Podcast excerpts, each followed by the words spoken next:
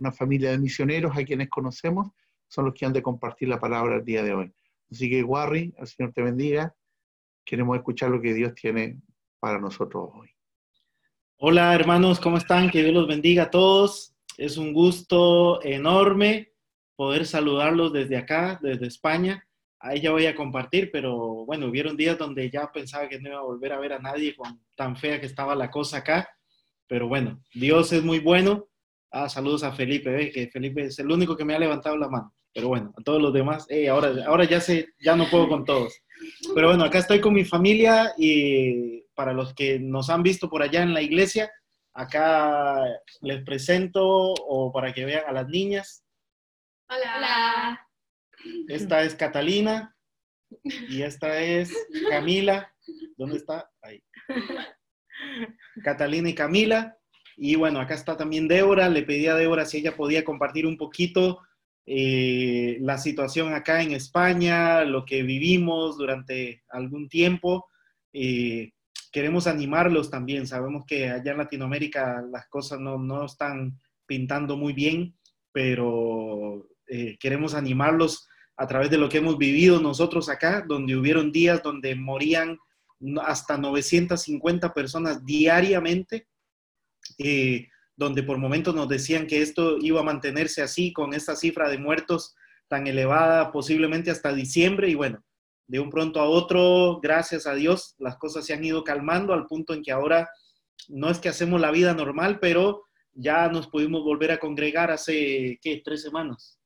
Hace tres, cuatro semanas nos pudimos volver a congregar cosa que se pensaba que no iba a poder ser hasta el próximo año. Entonces, bueno, creo que podemos animarlos a través de lo que hemos vivido, pero también contarles un poquito de ese tiempo. Así que mi esposa les puede compartir.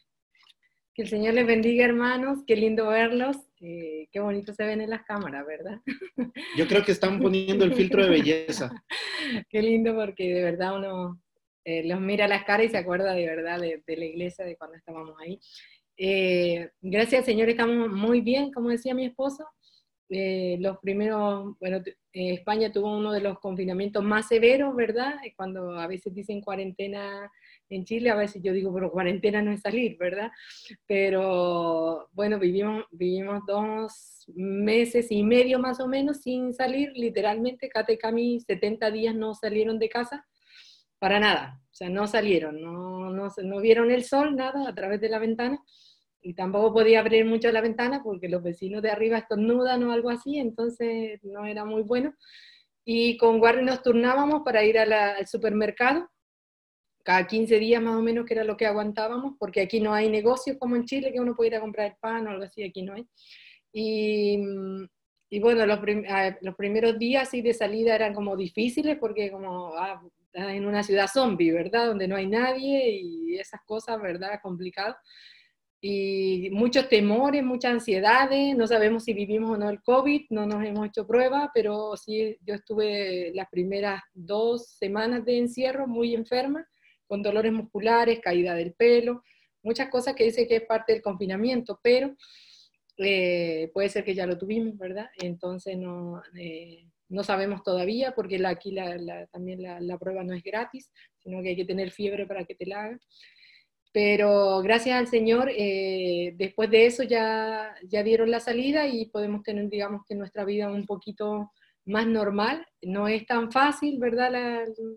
porque hay que seguir con las medidas de distanciamiento, pero es parte de la vida y tenemos que también como entenderlo y también valorar ciertas libertades que podemos tener ahora, así que estamos muy agradecidos en nuestro tercer culto que pudimos ir a la iglesia, ¿verdad? No, no se puede saludar, hay que estar en sillas separadas, ¿verdad? De dos metros, los hermanos nos saludamos con mascarillas y todo, y nadie se toca ni nada, y gracias al Señor estamos contentos porque no ha habido rebrote en, ninguna iglesia aquí en Málaga, y eso de verdad es una bendición, porque si no, ustedes saben que salen las noticias y ya eh, lo primero que van a decir, ¿verdad? Que los evangélicos, la iglesia, hay rebrote, ¿verdad? Así que, pero muy eh, animados porque de verdad cuando uno está en, cuarentena, en confinamiento y se empiezan a acercar, como digo yo, los muertos, a que ya uno conoce a alguien que fallece o algo, y también vienen los temores, las ansiedades, ¿verdad? pero debemos estar confiados en el Señor, ¿verdad? Hacer nuestra parte, como digo yo, que hay que, nuestra parte, nosotros tomamos la decisión de que Catecami no salgan y no salieron por 70 días porque en realidad era la única, es la única medicina que podíamos tener, también pensando en que qué hacemos si nosotros no enfermamos, si no tenemos parientes, no tenemos amigos, pues llevábamos solo unos meses aquí en España cuando vino el confinamiento, ¿verdad? Nosotros llegamos a fines de octubre y nos, nos encerraron en, en marzo. Entonces era complicado, o sea, ¿qué pasa si nos enfermamos? ¿Quién les va a traer la comida a las niñas? Eh, bueno, si se enferman ellas, nos enfermamos todos, ¿qué hacemos, verdad? No, no puedo llamar a Chile al que alguien me venga a ayudar, ¿verdad? Esto estaba muy complicado, ¿verdad? Entonces creo que las angustias como padres le vienen a uno. Pero gracias al Señor, eh, nada, encontrar la confianza en el Señor. También nos llenamos a veces de mucho Zoom, y no está mal, pero hay que filtrar, porque a veces queremos estar en la iglesia de acá, de Colombia, no sé qué, todo, está saturado en el día y en realidad eh, hay que darle prioridad donde, donde, nosotros estamos. Si ustedes están en la iglesia, conéctese a las cosas de la iglesia, porque esa es su iglesia y, cuando vuelva a la normalidad, esa es su iglesia, ¿verdad? De vez en cuando sí escucho temas y cosas, pero al principio es como la cuarentena te vuelve loco, o después piensa que está todos los días así, bueno, ¿qué más haces con tu día? ¿Qué invierte? Ah, no voy a leer muchos libros, voy a hacer muchas cosas, pero en realidad es la vida, entonces, bueno, ¿qué voy a hacer, verdad? Entonces a mí me pasó mucho un desequilibrio un poco así como, oh, querer estar en todos los Zoom de toda la gente, pero no, la vida sigue, hay muchos que tienen que seguir trabajando, entonces hay que ver cómo los cuidamos, ¿verdad? Cómo nos cuidamos a nosotros mismos, pero animarles porque la verdad es que aquí cada, cada día que vemos, vemos al Señor obrando también. Yo sé que hay muchas diferencias entre Chile, España, o Chile, Costa Rica, los países que conocemos, pero también ha afectado mucho la economía de España, que aunque es una economía europea, ¿verdad? Eh, muy difícil para mucha gente que emprendió empresas y cosas, y el Señor nos bendijo estos dos días atrás que pudimos con Kate y Cami, Juarri no estaba, estaba en Suiza, pudimos ir a ayudar a una organización que pertenece a una iglesia cristiana, y yo había puesto por ahí una historia y que pudimos repartir comida. 500 500 bolsitas, digamos, de, víveres pudimos repartir y todo, pero son gente que estaba apuntada, que le hacen una, como una ficha social y todo, pero de una organización y a mí me impactó mucho porque a veces uno piensa, bueno, ahí van a llegar refugiados, ¿verdad? Aquí Málaga está lleno de, de, inmigrantes africanos y también mucha gente de, de, se me fue, de Ucrania y muchos musulmanes también hay. Entonces, normalmente cuando uno va, a, hacer estas ayudas sociales, lo que llega son musulmanes o africanos, ¿verdad? Pero me llamó mucho la atención porque más del 50% de la, de la gente que fue a recibir esa comida, porque yo estaba recibiendo a la gente, era española. Entonces ahí deja de ver mucho lo que está viviendo también el pueblo, ¿verdad? Sabemos que Dios también permite ciertas cosas para que la gente pueda volver sus ojos a Él, ¿verdad? Y a veces tocar nuestra economía hace que también nos acerquemos al Señor, ¿verdad? Entonces yo sé que no, no, no podemos comparar con lo que, están, lo que la economía chilena como país también, ¿verdad? Pero para que más o menos entiendan un poco la, la realidad. Un español normalmente no iba ir a hacer fila ni a, la municipalidad para pedir una ayuda, menos a una iglesia evangélica, ¿verdad? Entonces eh, uno está viendo otras realidades que están pasando en estos días, ¿verdad? Y hoy nosotros estuvimos en la iglesia y, el, y eh, no es fácil, no es fácil estar cantando con mascarilla, estar todo eso, ¿verdad? Y uno quiere adorar más libertad al Señor, pero es parte de la vida, entonces hay que darle la adoración al Señor. Así que más bien disfruten los Zoom, la verdad que a veces es más fácil el Zoom que la mascarilla en la iglesia, porque de verdad uno quiere saludar a los hermanos, abrazarlos y no puede, o sea, no debe hacerlo. Aquí se respeta mucho y no se hace, ¿verdad? Entonces a veces siento que era como más unido, a veces más bien en Zoom, ¿verdad? Así que bueno, eso y, nada, darles esperanza, estamos saliendo adelante, varios países ya de aquí de Europa ya están abiertos, se está ayudando a la gente, las empresas han abierto, está viendo el turismo y que eso mismo ya empieza a generar más recursos y trabajos para la gente. Así que animarlos que, que pese a que a lo mejor no hay una vacuna todavía y todo, eh, confiamos en el Señor que también pronto ustedes puedan ir saliendo de eso. Hoy, ahora aquí la gente también está recién haciendo su, su duelo, ¿verdad? Porque durante, la, durante todos esos meses, lo que es marzo, abril, mayo, eh, la gente decidió incinerar los cuerpos de la gente para cuando hubiera libertad poder hacer el duelo bien. Entonces, mucha gente este mes ha hecho lo que es el mes de, de julio y a mediados de junio empezaron a hacerlo, eh, digamos que el funeral para la gente, para, para sus familiares. Entonces, a veces uno veía aquí en los lugares que decía, bueno, misa tal, la gente católica, misa tal, a tal hora en memoria de tal persona, y tenían sus restos guardados. La gente no lo hizo en el encierro. Quiso esperar que hubiera tiempo de libertad para hacer bien la parte del duelo. Entonces son cosas que uno también va viendo. Entonces ahora hay mucha gente que está haciendo todo eso en este tiempo de que hay un poquito más de libertad. Sí. Eh, la verdad es que cuando comenzó todo esto de la, de la cuarentena, acá empezó el 11 de marzo por ahí, pero fue de la noche a la mañana algo estricto, ¿no? No fue como comenzaron con algunas cosas y algunas medidas, sino que fue directamente de, un viernes para un sábado, totalmente encerrados. Y, en ese tiempo, pues bueno, eh, una de las primeras cosas que Dios puso en mi corazón eh, fue poder este versículo, ¿no? De, donde habla de los hijos de Isaacar, eh, que era gente que entendía los tiempos y la voluntad de Dios para Israel, que era lo que Dios quería que su pueblo hiciera en ese tiempo.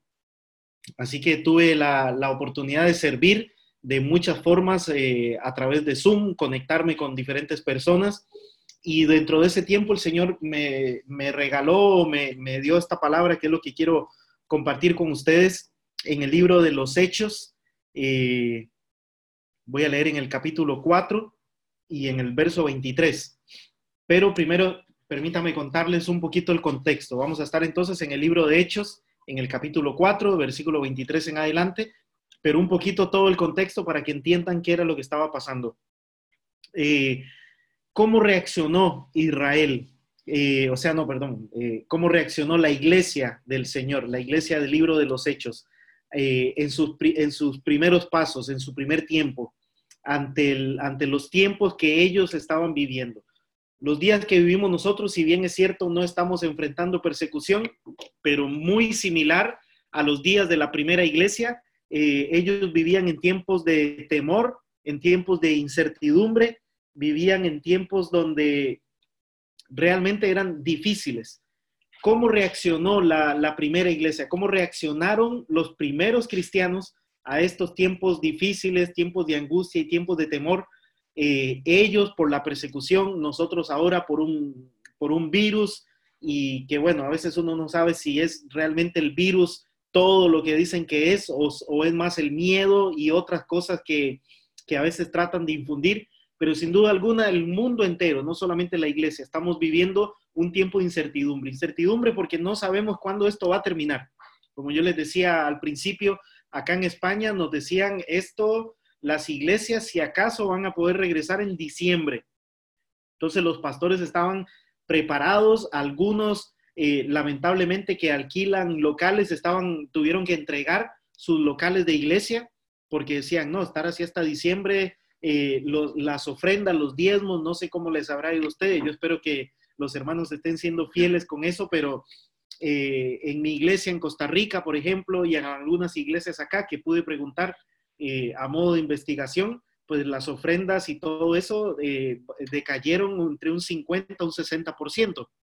Entonces, eh, pastores que han tenido que entregar sus locales de, culto, hermanos que ahora, después de la cuarentena, volvieron y ya no tenían templo, ya no tenían un lugar donde congregarse. Entonces, esa incertidumbre, la incertidumbre de la bendita vacuna.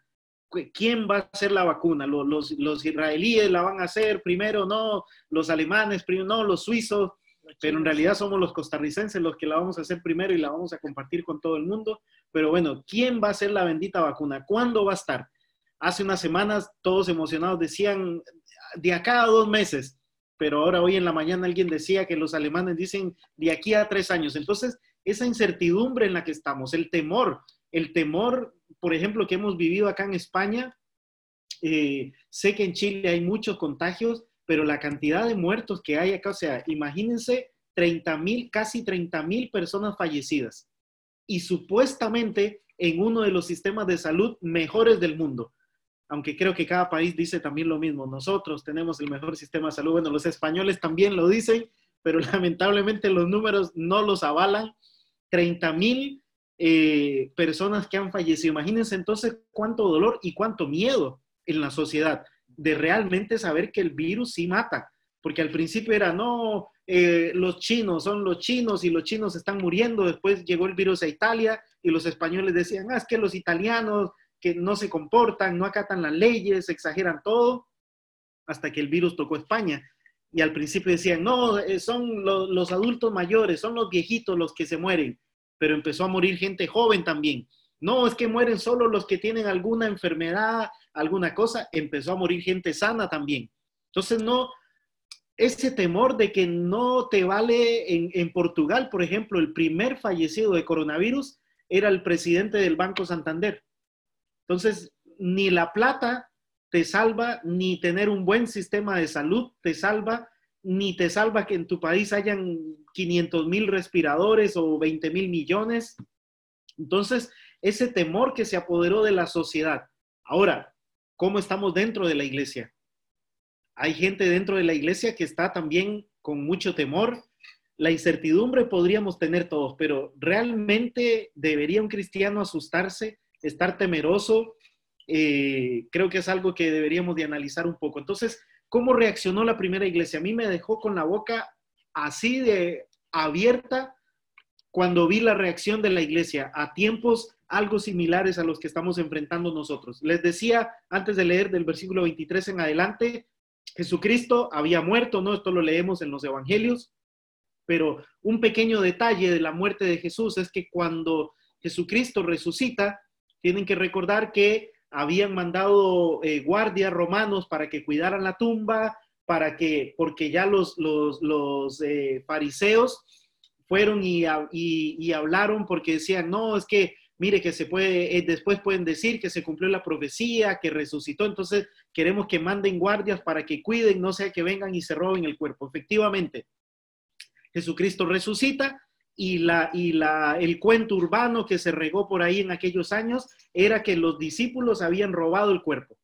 Así trataron de, de, tapar lo que había sucedido. Entonces los discípulos de Jesús no es como nosotros solemos imaginar que en el libro de los Hechos llega el Espíritu Santo en Hechos 2 y todo el mundo está súper bien. No, los discípulos era un grupo que ya estaban en la mira, no solamente en la mira de los religiosos, de los fariseos y toda esta gente, sino también aún en las miras del gobierno, de la gente de Roma, por ser parte del grupo de ese Jesús que supuestamente se habían robado el cuerpo, es decir, puede ser que tenían gente que los estaban siguiendo, así que así arranca la iglesia. Y más encima, acá en Hechos capítulo 3, un capítulo antes de que comencemos, Pedro y Juan van a la iglesia, van al templo, sanan a un cojo, y cuando lo sanan, en vez de lo que nosotros pensamos, ah, la gente empieza a creer en Jesús, todo comienza a andar bien, sí, la gente comienza a creer, pero los religiosos de la época se enojan, los, los prenden y se los llevan para interrogarlos. Y cuando los liberan, les hacen una advertencia y les dicen, dejen de predicar, dejen de hablar de Jesús. Si ustedes lo siguen haciendo, prácticamente así con otras palabras, pero si ustedes lo siguen haciendo, ustedes van a pagar las consecuencias. Y dicho y hecho, porque un capítulo más adelante, que no lo vamos a leer, pero en el 5 ya los llevan, los encarcelan y todo lo demás. Es decir, la predicación del Evangelio en el primer tiempo estaba muy condicionada a lo que a los observadores o a los religiosos, a los romanos, a la gente, a los discípulos habían tratado de meterles temor para que no predicaran, para que se quedaran callados, para que se encerraran en sus casas, para que no hicieran nada más.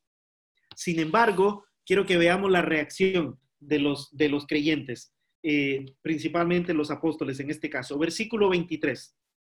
Y puestos en libertad, porque recuerde que los, los habían prendido, puestos en libertad, Pedro y Juan, vinieron a los suyos y contaron todo lo que los principales sacerdotes y los ancianos les habían dicho. Yo quiero que vayamos notando algunas cosas acá, algunas cosas que en otro momento ellos hicieron diferente y ahora lo hacen de, una forma totalmente contraria. Lo primero que hace cuando los ponen en libertad, ojo, les, les acaban de advertir que si siguen predicando se van a meter en problemas, ¿ok? Pero cuando los sueltan, en vez de dispersarse, como fue lo que hicieron cuando, recuerdan cuando, cuando arrestaron a Jesús, ¿cuál fue la reacción de los discípulos, de los que estaban más cerca de él?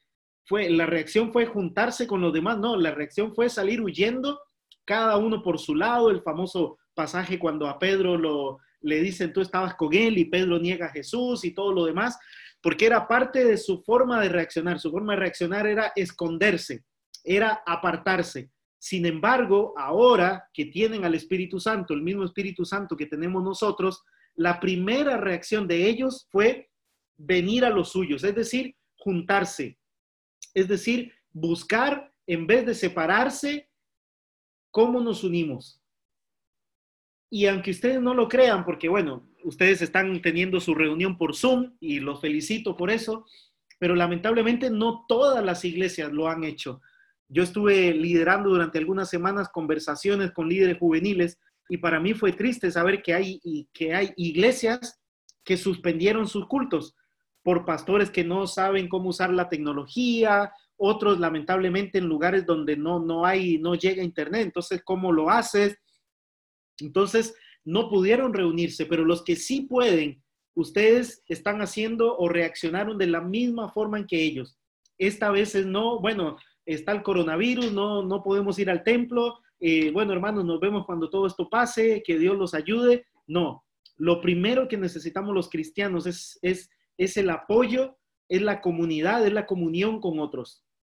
Y la comunión en estos momentos se ve probada porque no podemos estar juntos. Pero el hecho de que no podamos estar juntos en el mismo lugar no quiere decir que no podamos probar cómo tener comunión. Solo Dios sabe qué va a pasar más adelante. Solo Dios sabe incluso si llegaremos a enfrentar, como, como pasa con hermanos en África y en Asia, eh, llegaremos a enfrentar persecución, donde ahora la norma ya sea que definitivamente no podemos reunirnos. ¿Y qué vamos a hacer? ¿Vamos a dejar de ser iglesia? Para nada. Tenemos que buscar cómo unirnos. Y los, discípulos, en este caso, lo primero que hicieron fue buscar cómo reunirse con los demás. Ya no huir, ya no separarse, ya no ver cada uno por su propia vida, sino aún poniendo en peligro a los demás, pero sabiendo la importancia de la comunión, de la comunidad, de la eclesía, ver cómo reunirse. Así que hermano, si usted tiene la oportunidad, no falte, no, no piense, ah, es que como el, como el pastor está ahí conectado o a veces no es él el que coordina, nadie sabe quién viene, hermano. Yo le aseguro que el pastor, su familia, yo le aseguro que los líderes están ahí viendo y se están dando cuenta quién está, quién no está. Hay una investigación que hicimos acá. Dios, dentro de todas las cosas lindas que me permitió el Señor durante el tiempo de cuarentena, fue acercarme a diferentes organizaciones, compartí con algunos y me invitaron a ser parte de una investigación que va a salir en algunas semanas los resultados pero una de las cosas que para las que el Señor usó este tiempo del COVID para muchas iglesias fue para añadir gente.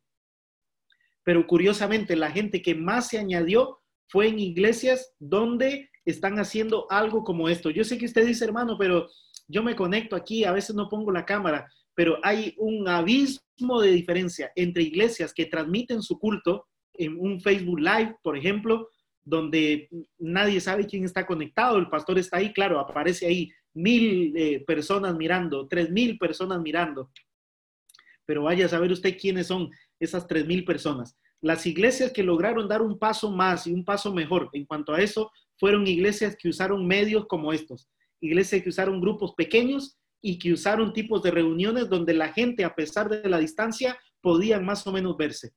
Porque hermanos, la comunión es súper, súper, súper importante. Hay gente que en este tiempo se ha enfriado, pero se han enfriado más personas que en sus iglesias optaron por estas cosas como el Facebook Live o transmisiones en YouTube, donde hay un, de pronto hay una banda buenísima que está tocando y el pastor ahí predicando en un escenario de lujo con cámaras HD, pero la gente no, no se ve. Aquí yo, yo los estoy viendo. Ah, mira, veo a Fernando y a Claudia, saludos yo los tengo justamente al lado de, de, Ever y su esposa, que los conozco también. Esto genera algo más. Esto genera algo más que simplemente sentarse ahí y esperar que el pastor a ver qué palabra va a soltar, qué palabra va a tirar, qué palabra va a compartir el día de hoy. Entonces, hermanos, no, no pierdan la comunión y usen su WhatsApp. Úsenlo en este tiempo para cosas del reino. Pero ya voy a llegar a esa parte. Entonces, lo primer, la primera reacción No dejen de hacerlo, hermanos. No sé cuánto tiempo va a durar más esto en Chile, pero no dejen de hacerlo. Y les adelanto también, parte del éxito o de lo que hemos visto en este análisis que estuvimos haciendo de la iglesia son las iglesias que ahora, donde ya nos podemos reunir, siguen combinando lo virtual con lo, con lo presencial. No es que, ah, ya ahora se acabó el coronavirus, ya no más Zoom, ya no más medios electrónicos, no. Las iglesias que le han sacado mejor provecho están ahora en una etapa combinando las dos cosas. Y algunos dicen, la tecnología, la iglesia llegó para quedarse. Este tiempo de coronavirus sirvió para que la iglesia de cierta forma se, se nivelara un poco con la, con, con la forma en que el mundo realmente se está conduciendo. O sea, la tecnología en el mundo ya está hace años. Somos nosotros en la iglesia que no, la, no le hemos sabido sacar provecho. Ahora, a través de una situación mala, muchísimas iglesias han pasado de cero al nivel en el que estamos ahora, con, cultos buenísimos por internet, con eh, comunión hasta donde se puede, que nunca va a reemplazar a lo presencial. Tampoco es ahora, ah, ya que, que súper, súper lindo porque ahora ya estoy aquí conectado y ya no tengo que ir a la iglesia, me ahorro el pasaje, el pastor ya no sabe si, si diezmo, si ofrendo. No, no, no. No quita lo presencial. Ya voy a tocar lo de las ofrendas también, pero no quita lo presencial. Pero a lo que tenemos ahora, a lo que podemos, a esto nos aferramos en este momento para seguir siendo iglesia y seguir haciendo iglesia. Y las iglesias que lo han hecho así, hay una iglesia acá mismo en nuestra ciudad que durante el coronavirus, durante la cuarentena, sumaron 60 personas nuevas a la iglesia. En un país donde, donde hay iglesias que, que llevan 30 años y no pasan de 40 personas, en una sola iglesia se le suman 60 personas más a través de estos medios. Porque para la gente es más fácil compartir un link que una invitación para ir a la iglesia.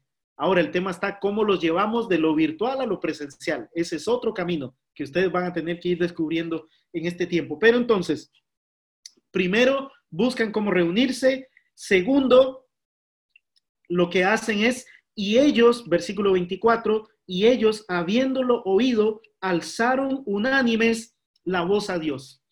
Buscaron cómo unirse y oraron juntos. Orar. Orar nunca puede estar fuera de ninguna ecuación de bendición que trate de buscar alguna iglesia, ni siquiera un cristiano. No puede haber ninguna fórmula del éxito de iglesia, de culto, de ministerio, si la oración no está presente. Así que ellos buscaron, perdón, cómo unirse y orar. ¿Cómo están llevando la oración ustedes? Hermano, yo no sé nada, ustedes saben, soy muy amigo con Elías y su familia y todo lo demás, pero no es que él me mandó una lista de lo que ustedes están o no haciendo para, para yo venir y tirar ahora en base a lo que me pidieron. No, hermano, no tengo ni idea. Pero les pregunto nomás, ¿cómo está su tiempo de, oración? ¿Cómo están llevando esta parte? ¿Cómo lo están llevando individualmente y cómo lo están llevando como iglesia? Porque hay otra cosa también, hay muchos pastores, muchas iglesias que así como habían generado ya una dependencia eh, las personas del pastor, ¿no? Eh, es el domingo cuando, cuando escucho la palabra en la iglesia. Cuando me explican la palabra es el pastor. Cuando me enfermo es el pastor el que ora por mí. Cuando tengo tal cosa, entonces hay muchas iglesias donde ya había una dependencia absoluta de, de la figura pastoral y hay gente que lamentablemente, y digo lamentable porque no debería ser así, ahora han trasladado esa misma dependencia a los medios virtuales. Y no ha habido un crecimiento.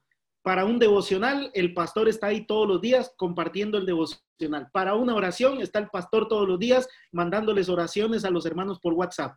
Pero hermanos, si en este tiempo donde Dios, por su omnisciencia, por, por todo lo que Él sabe, decidió poner un stop al templismo, que es esta, el término que se está usando acá, como de esa dependencia del templo, ¿no? De que toda la vida cristiana gira única y exclusivamente en torno al templo y al día que vas al templo, o sea, el domingo. Es en el templo donde se sirve, es en el templo donde se canta, es en el templo donde se ora, es en el templo donde se escucha la palabra, es en el templo, todo en el templo. Este stop que le hace el Señor a, la iglesia cristiana de Occidente o acostumbrada al templismo, porque la iglesia de Oriente, por medio de la persecución, eh, nunca han sabido algunos de ellos lo que es ir a un templo a orar a Dios, siempre ha sido en casas o lo que sea. Nos ha servido a algunos para saber y para darnos cuenta de que no podemos depender del templo ni solamente de una figura de un pastor, sino que el crecimiento personal, el crecimiento espiritual, yo lo puedo tener en mi casa. Así que en mi casa, aquí nosotros, por ejemplo, durante el tiempo de coronavirus, no es que nunca lo hicimos, pero bueno, pudimos afirmar más, eh, eh, devocionales de familia, eh, mis hijas estaban súper emocionadas porque leyeron, que, ¿cómo fue? Todo el Nuevo Testamento. Sí. Leyeron todo el Nuevo Testamento durante este tiempo. Entonces, cosas pequeñas que pudimos hacer donde pudimos crecer nosotros personalmente, sin que, sin que tengo al pastor con el, con el látigo ahí diciéndome, ora, lee, haz esto, haz lo otro, no. Entonces, los pastores que lograron que los miembros de su iglesia crecieran espiritualmente desde sus casas, con sus propios medios, con su Biblia, con su, con su esposo, con sus hijos, han logrado muchísimo más que los pastores que han mandado cada día una oración, cada día un versículo, cada día, porque sigue esa dependencia y no es así. Necesitamos a los pastores, pero el crecimiento espiritual puedes tener al mejor pastor del mundo, pero si no hay cambios en tu corazón y disposición, nunca vas a crecer ni vas a madurar. Entonces, pero volviendo al tema acá de nuevo, la oración. Buscaron cómo orar.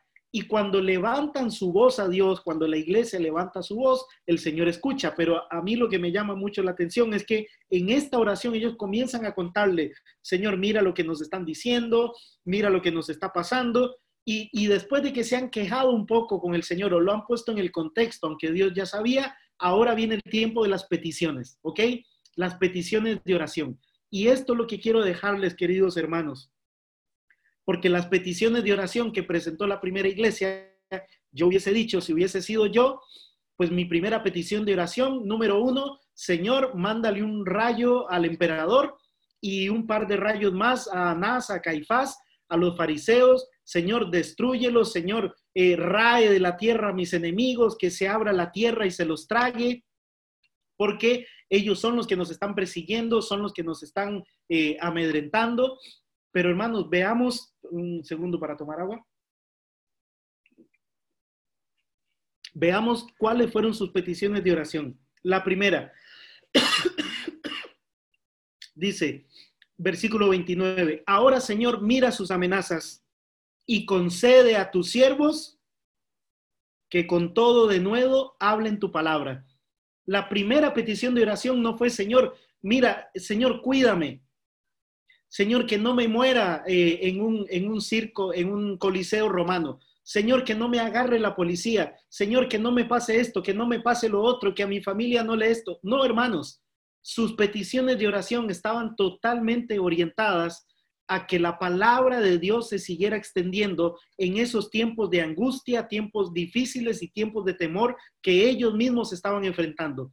Hubiesen podido pedir por sus propias vidas, por su salud, por una vacuna para el coronavirus, por una burbuja para la casa de protección especial, pero en vez de eso, lo primero que piden es, Señor, danos de nuevo para predicar tu palabra. Claro, a nosotros no nos están persiguiendo, pero hermanos, yo quiero preguntarles, ¿le has pedido al Señor en este tiempo de nuevo para predicar su palabra? Antes les decía, acá España es un país donde hay apenas 0,8% de cristianos. 0,8%, casi nada, muy pocos cristianos, muy pocos. Una sociedad eh, post-cristiana, una sociedad que no quiere nada con Dios, sin embargo, aún con su dinero, aún con su seguridad, con sus estudios, con su primer mundo y todo lo demás, pero el coronavirus, hermanos, ha aflojado o ha apretado los corazones de los españoles al punto de que las cifras que hemos escuchado por pastores y todo lo demás, hay muchas iglesias donde hay gente nueva que está llegando al Evangelio, personas interesándose en la fe por medio de un virus que anda por ahí, que ya todos sabemos, ¿no? Pero hay gente que está buscando de Dios. Lo mismo debe estar pasando en Chile. Al principio nosotros decíamos, no seguramente, porque no escuchábamos ni nada de, Por ejemplo, personas que han dicho, como ahora sí viene un avivamiento, yo no sé si viene o no viene un avivamiento. No lo sé. Yo sé que los avivamientos comienzan en el corazón de las personas. Entonces, si yo no estoy avivado, ¿qué voy a estar esperando que haya un avivamiento más grande? Pero hermanos, sí puedo decirles que a través de esta situación hay corazones endurecidos con los que el Señor está trabajando. Un hermano de nuestra iglesia en una parada de autobús estaba esperando con su mascarilla y todo lo demás y de pronto una mujer que está ahí en la parada del autobús habla en voz alta y dice como, ¿y si yo me muero hoy, qué va a pasar conmigo? Pero no, le, no está preguntando, está como hablando en voz alta. Pero da la casualidad, pero por supuesto que en Dios no hay casualidades, que en esa parada de autobús hay un cristiano evangélico y la escucha decir eso y le habla y le dice, bueno, lo que va a pasar es que usted se muere hoy, va a llegar al cielo y Dios le va a preguntar por qué debería dejarla entrar. Y ahí comenzaron una charla que terminó con una mujer española en una parada de autobús haciendo una oración reconociendo a Jesucristo como Salvador. Entonces, oportunidades hay, queridos hermanos, pero tenemos que aprovechar. Pero ¿qué pasa con ese denuedo para predicar la palabra cuando por ahí veo gente que publica, no, no creo que lo sigo a muchos de ustedes en algunas redes sociales, pero gente que publica y que uno dice, quiero ver el denuedo de mis hermanos cristianos y la gente publica en Facebook eh, alguna serie que me puedan recomendar, alguna peli en Netflix que me puedan recomendar, así como que ya vio tanto que ya no tiene qué más ver. Y entonces uno dice, eso es de nuevo para predicar la palabra, alguien que en medio de una pandemia no tiene otra cosa que hacer más que ver Netflix todo el día. ¿Será eso de nuevo para predicar la palabra? Yo creo que no. Gente que dice alguna app, para, alguna página para ver películas, alguna no sé qué. Gente que en todo este tiempo en sus redes sociales no han puesto, pero ni siquiera un versículo, algo o algo que le pueda tirar una luz a la gente, sino que más bien en vez de aprovechar a veces nuestras redes sociales, a mí se me cae a veces la cara de vergüenza de ver gente que aún en medio de todo esto, cristianos peleando en las redes sociales. El otro día la discusión era, no sé cuál es la posición de ustedes, pero el otro día en unos era, la posición era si se podía o no compartir la Santa Cena virtualmente. Y algunos decían que no, porque era algo para la comunión y para la iglesia, otros decían que sí. Bueno, la cuestión, yo no me meto en el fondo del problema, que si quieren tener Santa Cena, que la tengan, que si no la quieren tener, que no la tenga, pero no se pongan a pelear por eso.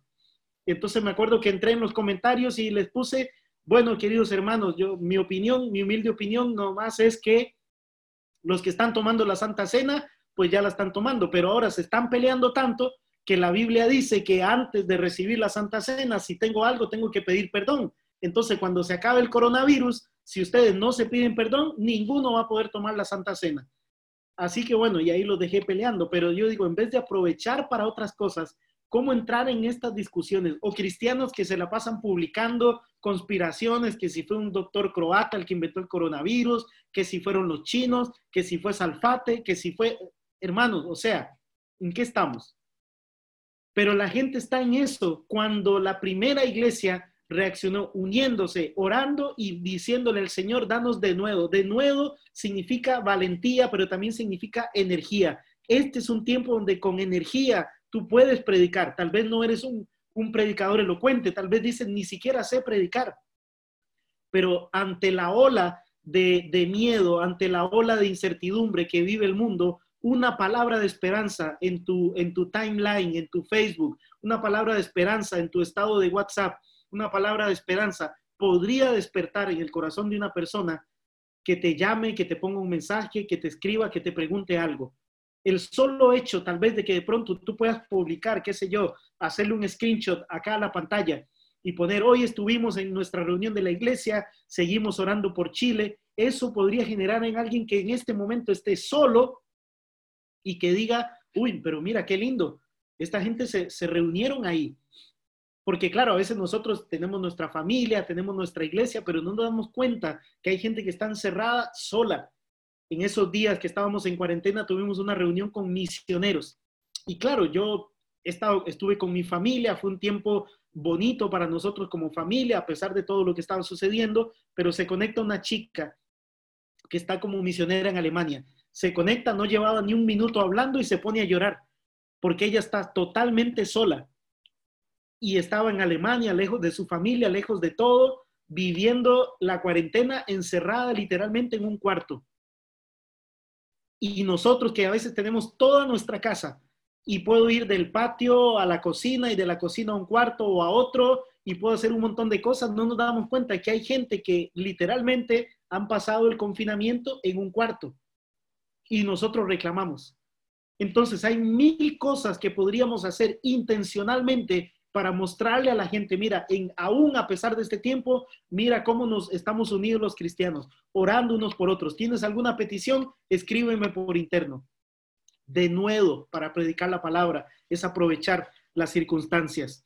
Y la segunda cosa, versículo 30, Hechos capítulo 4, versículo 30, la segunda cosa que ellos piden es Señor, mientras extiendes tu mano para que se hagan sanidades y señales y prodigios mediante el nombre de tu santo Hijo Jesús. La segunda petición otra vez no fue por ellos. Fue, Señor, no dejes de hacer milagros. Yo quiero preguntar, ¿han orado ustedes por milagros en este tiempo? Están orando por milagros porque los milagros no han dejado de suceder, queridos hermanos. No han dejado de suceder milagros del porte de, por un lado, muere una, una joven de español acá de 25 años sin ninguna enfermedad, sin ninguna cosa, con toda una carrera prometedora y muere a los 25 años. Pero por otro lado, de nuestra iglesia, un hermano como de 70 años salió incluso en las noticias porque superó el COVID con mil enfermedades y mil complicaciones y lo superó.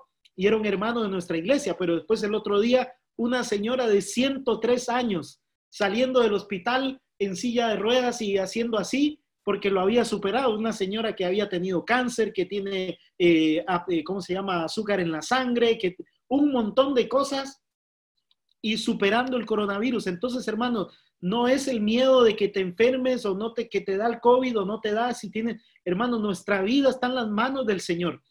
Y aún siendo la persona más sana del mundo, puede ser que hoy mismo el Señor te llame a su presencia y no, y no abra los ojos mañana. Entonces, eh, porque depende del Señor. Entonces los milagros también dependen de Él. No dependen de ti, no dependen de mí. Pero si no los pedimos, mucho menos que van a suceder.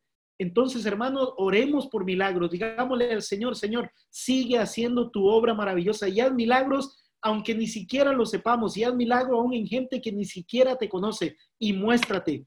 Pero si nos das la oportunidad de escuchar un milagro, permítenos compartirlo con otras personas para que su fe también sea afirmada. Los discípulos, por nada del mundo, quería que el nombre de Jesucristo, que esto es lo principal, dejase de ser conocido en ese tiempo. Para ello, ellos estaban dispuestos a tener de nuevo para predicar y que el Señor hiciera milagros para que su mismo nombre fuese conocido. Cuando hubieron orado, versículo 31, el lugar en el que estaban congregados tembló y todos fueron llenos del Espíritu Santo y hablaban con de nuevo la palabra de Dios. Y aquí otra cosa y ya termino. Cuando el Espíritu Santo viene en Hechos capítulo 2, por años, por décadas, la iglesia, diferentes corrientes, qué sé yo, han interpretado todo este tema de las lenguas, ¿no? Llenura del Espíritu Santo son las lenguas. algo que por ahí se enseña. No sé qué enseñan ustedes, pero eh, conociendo al pastor Marcelo, me parece que no va por ahí su enseñanza.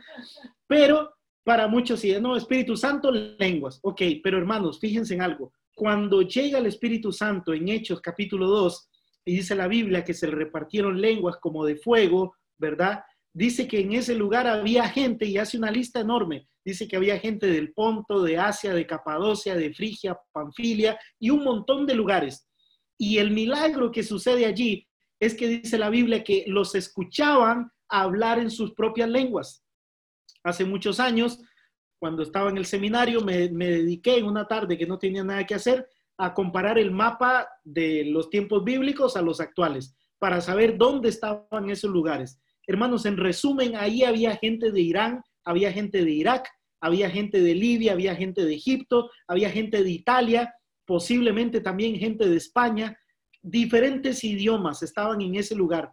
Y el milagro que sucede allí cuando viene el Espíritu Santo es que personas de diferentes lugares podían escuchar por primera vez la palabra de Dios en su propio idioma. Predicación del Evangelio. Ahora viene una segunda vez el Espíritu Santo acá en Hechos capítulo 4, una nueva manifestación. El lugar tembló, fueron llenos del Espíritu Santo y ¿qué pasó? Hablaban con denuedo la palabra. Queridos hermanos, el Espíritu Santo no es para que el culto se ponga bueno. El Espíritu Santo no es para que al fin puedas hablar otra lengua, porque ya siempre el chileno siempre dice que no, yo con el inglés me defiendo, le pego, pero como que el chileno tiene cierta cosa ahí con aprender otro idioma, no es para que ahora sí puedas hablar otro idioma. El Espíritu Santo no es para que, para que te dé calor ahora que está entrando el frío a Chile. El Espíritu Santo no es para ninguna de las cosas que a veces creemos que sirve el Espíritu Santo. El Espíritu Santo vino sobre la vida de los primeros creyentes para darles de nuevo, para darles valentía, para capacitarlos, para predicar el Evangelio, aún en medio de las circunstancias más difíciles que podían enfrentar ellos necesitaban al Espíritu Santo porque muchos de ellos estaban a horas, a días, a semanas o meses de ser muertos, crucificados, decapitados, incendiados por ser cristianos y no negar su fe. Hoy nosotros tenemos al Espíritu Santo, pero estamos más callados, estamos más temerosos, estamos más miedosos. Entonces yo me pregunto, ¿tenemos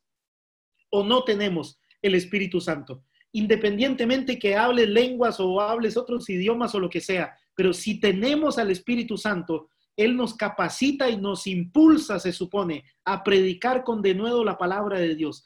Este es un tiempo para predicar la palabra. Hay dolor en la sociedad, hay miedo en la sociedad. ¿Quién es el único que puede quitar el temor? La Biblia dice el verdadero amor, el amor echa fuera el temor. ¿Y quién es amor? Dios es amor. Ninguna cosa que te hayan enseñado en la escuela, en el colegio, en las películas es amor. Dios es amor. ¿Quién es el único que tiene poder sobre la muerte si fuera lo que nos espera al final del COVID? Es Dios. La respuesta a todas las preguntas que tenga la sociedad es Dios. Por lo tanto, nosotros, queridos hermanos, debemos usar este tiempo para predicar. Ahora, no empieces a predicar y a condenar a la gente y a mandarlos al infierno pero muéstrate como una persona que puede escuchar. Yo no sé cuántos de sus compañeros de trabajo tendrán o no tendrán familia, quiénes lo estarán pasando mal, pero hermanos, yo sé que el Señor nos puede bendecir para bendecir a otros. Puede ser ese compañero de trabajo que nunca ha aceptado que le hables de Cristo, pero durante este tiempo, si te preocupas por él, de preguntarle, hey, mira, ¿cómo estás? ¿Está todo bien? Que si algún familiar está enfermo, escribirle un mensaje, ese corazón estaría un poquito más dispuesto a escucharte a la vuelta que tal vez que lo que estaba antes, si aprovechas este tiempo para sembrar. La Biblia habla de aquella, Jesucristo, esa famosa parábola del sembrador, ¿no? Donde una semilla cayó en tierra fértil, en, entre diferentes lugares, ¿no? Y compara mucho la predicación del Evangelio con la siembra. Bueno, tal vez este no es un tiempo para recoger cosecha masivamente, pero puede ser un tiempo para poner semillas o para regar semillas que otros han puesto. Este de nuevo podemos usar el de nuevo para orar, el de nuevo para poner semillas en diferentes corazones, el de nuevo para regar. Pero hermanos, invitemos, yo les pido, oren durante esta semana por algunos amigos y al, para el siguiente domingo invítenlos a que se conecten. Es más, que tengan la libertad o el permiso hablando con los pastores, con los moderadores, mira, esta persona nueva, se quiere conectar, solo quiere escuchar, tal vez no va a poner la cámara, tal vez sí, pero que se conecte, que, que vea lo que hacemos, que no mordemos, que no, que más bien tenemos un tiempo para estar juntos, nos vemos, nos apoyamos, etcétera. Y después de ahí ya cierra, ahora sí, el versículo 32 en adelante, diciendo el subtítulo, todas las cosas en común. Claro, si era una iglesia que estaba unida en oración, enfrentando a un enemigo en común, que el enemigo no era los romanos no eran los fariseos, el enemigo era el diablo y este enemigo lo tenemos hoy nosotros también. Pero si enfrentan unidos y en oración al enemigo común y se unen para predicar el Evangelio y lo único que quieren es que el nombre de Jesucristo sea conocido, ¿cómo no va a haber unidad en la iglesia cuando hay unidad de propósito? Pero si estamos en una iglesia donde cada uno quiere hacer su propia cosa, los músicos por un lado, los de misiones por otro lado, los de evangelismo, los de social, y cada, cada uno quiere hacer su propia cosa. Pero en la primera iglesia había un solo propósito, que Jesucristo fuese conocido, aún a pesar de sus propias vidas. Por lo tanto, queridos hermanos, prediquemos con denuedo. Y si alguno de ustedes llega a caer al hospital, si alguno llega a sufrir algo de esto y cae al hospital, dése cuenta, hermano, que usted podría ser el último cristiano que las otras personas que están por ahí puedan ver, puedan conocer. Podría ser usted la última oportunidad las puertas de la muerte de, de, de alguna persona que está en el hospital de escuchar el Evangelio. Y si no fuésemos, si el Señor nos lleva por el coronavirus, hermano, que nos agarre predicando, que no nos agarre viendo Netflix, ni discutiendo cosas teológicas, ni agarrándonos los pelos, las mechas unos contra otros, sino haciendo las cosas como lo hizo la primera iglesia, ante sus tiempos de temor, tiempos de incertidumbre que estaban viviendo cuando nació la iglesia. Hermanos, que Dios los bendiga, que Dios los use en este tiempo para seguir siendo sal, para seguir siendo luz, para llevar esperanza a un mundo que no la tiene, para llevar, eh, eh, eh, ¿cómo se dice?, luz en un mundo lleno de oscuridad. Que el Señor nos use para que su nombre sea conocido, aún en medio de la situación que estamos viviendo. Y que cuando todo esto pase, que podamos ver para atrás y darnos cuenta los propósitos de Dios. Uno de los propósitos que hemos podido entender no es que queremos hacer que todo calce sí o sí, pero nos preguntamos, y, yo dije en algún momento, Señor, mira, me trae de Costa Rica, un país donde hasta hace algunas semanas habían manejado súper bien el tema del coronavirus, me trae de Costa Rica a, España, donde tanta gente está muriendo, y yo siguiéndote porque yo venía a hacer eh, los congresos y todos los planes que teníamos, que todo se cayó, esa parte del ministerio por ahora, tantas preguntas. Sin embargo, una de las pequeñas luces que el Señor me dio en este tiempo, eh, y el Señor me decía y trató conmigo y me dice, yo te traje aquí para que lo pases con ellos, para que, para que seas más empático y para que tengas cómo abrir charlas con ellos. Y es verdad, a cualquier lugar donde vamos, acá el tema es el coronavirus. Si yo hubiese llegado después, me hubiese perdido miles de conversaciones, pero hoy tenemos acceso incluso con personas que han perdido familiares, y sentimos su dolor y nos identificamos con ellos. Y una de las primeras cosas o la forma más efectiva para predicar el Evangelio es cuando eres empático. Y nosotros hoy podemos serlo. Así que le damos gracias a Dios que nos haya traído desde Costa Rica, bueno, casi que habíamos volado de Chile, pero estábamos residiendo en Costa Rica y llegar aquí, casi llegar a encerrarnos, haciéndole mil preguntas a Dios, pero hoy podemos ver algunas pequeñas luces de los propósitos de Dios. Y así tal vez ustedes van a ir encontrando que el Señor esté con ustedes, que les dé de nuevo para predicar su palabra, que sigan unidos, que lo sigan buscando en oración. Y nosotros les agradecemos muchísimo, queridos hermanos, que ustedes oren por nosotros. Esas oraciones se han visto contestadas. Como dijo mi esposa, si ya lo pasamos el COVID, Dios nos cuidó. Y si no lo hemos pasado, pues hasta ahora el Señor nos ha, nos ha cuidado. Así que que el Señor los bendiga y bueno, un abrazo para, para todos vosotros, aunque sea para que escuchen algo de español.